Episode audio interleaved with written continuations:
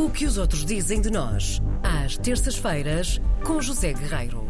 É o homem que sabe tudo, o homem que vê tudo, o homem que eh, tem tudo na sua mente. Ri de novo, ri I de, wish. ri de novo assim.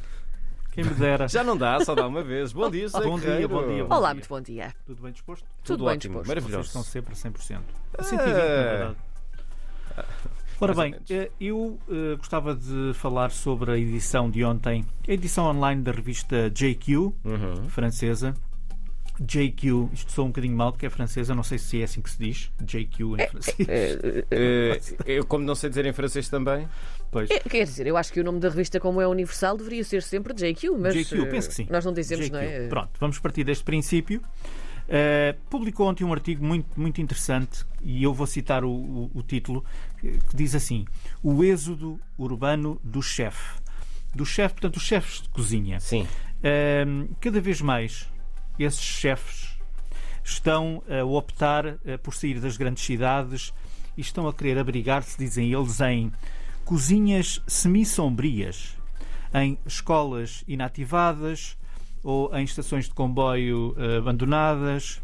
Portanto, em sítios longe das grandes cidades, longe de algum modo daquele ritmo alucinante e muitas vezes, digo eu, alucinado, que é o que me parece, como exercem a arte de cozinhar eh, e de confeccionar eh, alimentos. Eu digo alucinado porque é muitas vezes o que me parece aqueles programas do Masterchef, acho que aquilo é um bocadinho. Sim, e tem- Mas também é tem ter o espetáculo televisivo. Tanto que nem é? sequer vejo, não é Sim. Ora bem, eh, esta reportagem eh, escolheu dar visibilidade a seis chefes que optaram por mudar de vida. Um deles é português, chama-se Gil Nogueira. Uhum. Eh, antes de mais, é preciso dizer que há aqui uma preocupação nesta reportagem e com estes homens e mulheres que tem muito a ver com o meio ambiente, com as mudanças climáticas e daí a necessidade de mudar o, o paradigma do atual sistema de produção industrial de alimentos, que é, como sabemos, baseado na maior parte das vezes apenas no lucro e numa certa exploração indiscriminada, hum, e portanto é preciso, defende a reportagem e defendem esses chefes que, são aqui entrevistados, é preciso voltar a valorizar o alimento e as pessoas que procuram adequar práticas que possam mitigar este problema eh, ambiental. Portanto, adotar práticas agrícolas sustentáveis, encurtar as cadeias produtivas, valorizar a biodiversidade alimentar. Pronto. A reportagem leva-nos então a uma, a uma pequena lo- localidade francesa chamada eh, Gier-sur-Sienne, em Aube. Aube fica um bocadinho abaixo de Paris, a 250 km de Paris, portanto, vamos daqui ao Algarve, não é verdade? Mais ou menos. Ahm, e é um restaurante eh, numa velha estação de comboios, um restaurante com quintal, ou seja, com quintal quer dizer que à volta tem muita terra disponível para cultivar alimentos que são utilizados nesse restaurante. E portanto, deste modo, a cozinha hum, é mais sustentável. O eh, Gil Nogueira diz que 80% dos produtos vêm de um raio de 50 km, para além da própria qui- quintinha que ele tem ali, não é?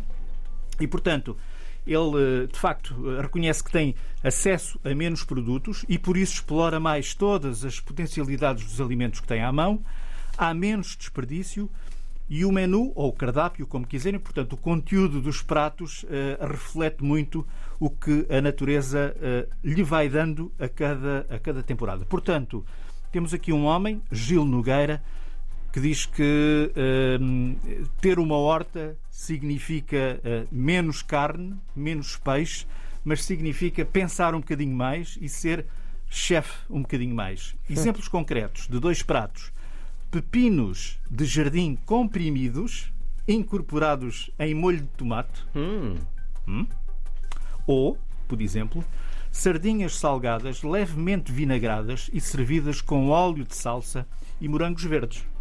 Olha que bem. morangos verdes. Nunca- Morangos verdes. Não sei se é um morango que é- pensar.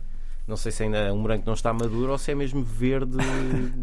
De algo que ele Portanto, faça, temos sim, aqui- provavelmente. Temos aqui eh, dois exemplos, dois exemplos que a revista nos dá de refeições que podemos encontrar neste restaurante, que se chama, ainda não o disse, chama-se, e vou ver se não me engano, Le Garde Champêtre.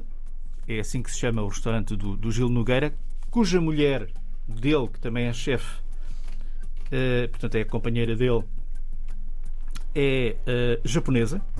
Conheceram-se em conjunção 2009 num curso eh, gastronómico em Paris. Portanto, eh, hum, E toda a gente sabe que a melhor maneira de chegar ao coração é via estômago.